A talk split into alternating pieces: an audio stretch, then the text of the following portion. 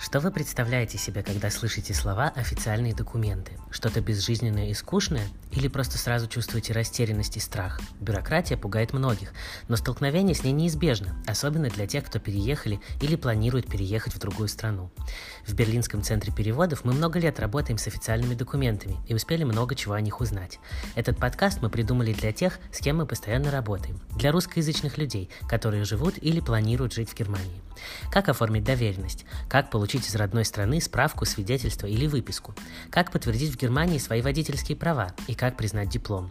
В этом подкасте мы будем отвечать на такие вопросы и рассказывать про документы. Живо, просто и понятно.